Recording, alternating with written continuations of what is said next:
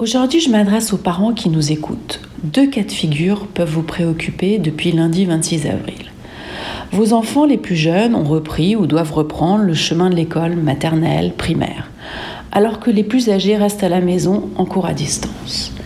Les deux situations peuvent générer des états psychologiques différents et poser des problèmes.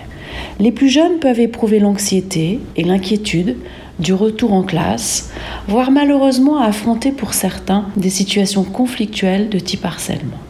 Pour les accompagner, votre écoute doit être très attentive, sans jugement, et poursuivre l'apprentissage des interactions défensives pour répondre aux attaques des harceleurs. Les plus âgés, eux, sont souvent dans la plainte de ne plus aller en cours, d'avoir peu de contact avec leurs amis, en classe comme en dehors ils peuvent ressentir un sentiment d'isolement, voire de solitude.